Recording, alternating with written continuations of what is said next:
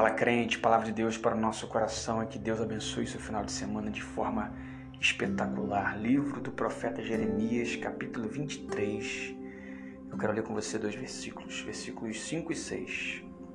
Jeremias capítulo 23, versículos 5 e 6 declara então o Senhor: Dias virão em que levantarei para Davi um renovo justo, um rei que reinará com sabedoria e fará o que é justo e certo na terra. Em seus dias, Judá será salva, Israel viverá em segurança, e este é o nome pelo qual será chamado: o Senhor, justiça nossa. Jeremias apresenta um recorte na história do povo de Deus, um recorte triste, onde o povo havia cada vez mais se afastado da presença dele. Nesse caso específico, dois motivos são, ou dois fatores influenciam de forma forte pastores que não estavam pastoreando e profetas que não estavam profetizando a verdade. São falsos pastores e falsos profetas, e diante disso, a promessa de que dias viriam onde um renovo chegaria. Vivemos uma época onde você questiona, talvez, todos os dias a falta de justiça, a falta de sabedoria, a falta de justiça mesmo na terra, a falta de segurança entre as pessoas, a falta de cordialidade, temos tendência de olhar sempre para o ponto negativo. São os pontos negativos que mais ganham audiência na nossa caminhada, são os pontos negativos que mais são exaltados na nossa percepção. Muitas das vezes não dá manchete falar que um pastor tem caminhado durante 30, 40 anos no ministério abençoador.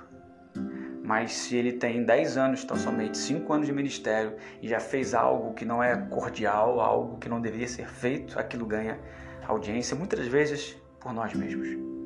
Muitas vezes nós mesmos multiplicamos a injustiça, multiplicamos a falta de verdade, multiplicamos a falta de segurança ou, diante disso, exaltamos mais as desgraças do que a certeza de que há um Deus no céu, ou melhor ainda, de que há o Deus que cuida de nós.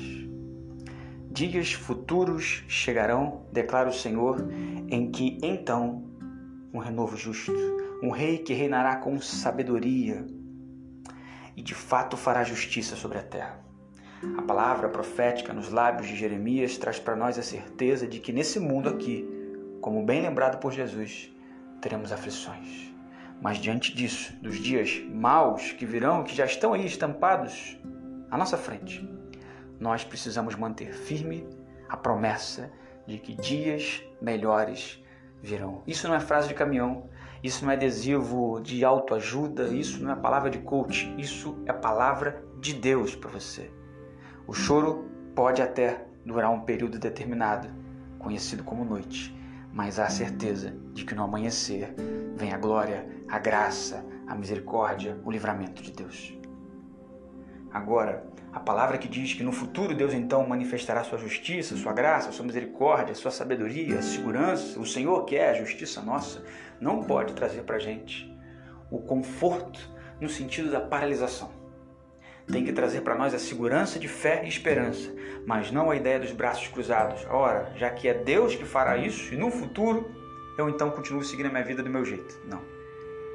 Onde Deus então manifesta sua graça, sua segurança, sua justiça, onde o povo consegue perceber que Deus tem sido justo, misericordioso já, aqui e agora, ainda que não de forma plena, através da sua vida, através das suas mãos, através do seu agir, através da sua palavra, através do seu cuidado.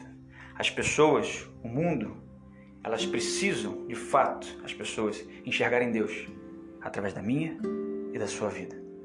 O milagre de Deus acontece quando entendemos essa missão e fazemos-nos partícipes desse agir sobrenatural de Deus. Que a nossa justiça esteja nas mãos do grande eu sou. Que Ele nos abençoe de forma poderosa. Em nome de Jesus.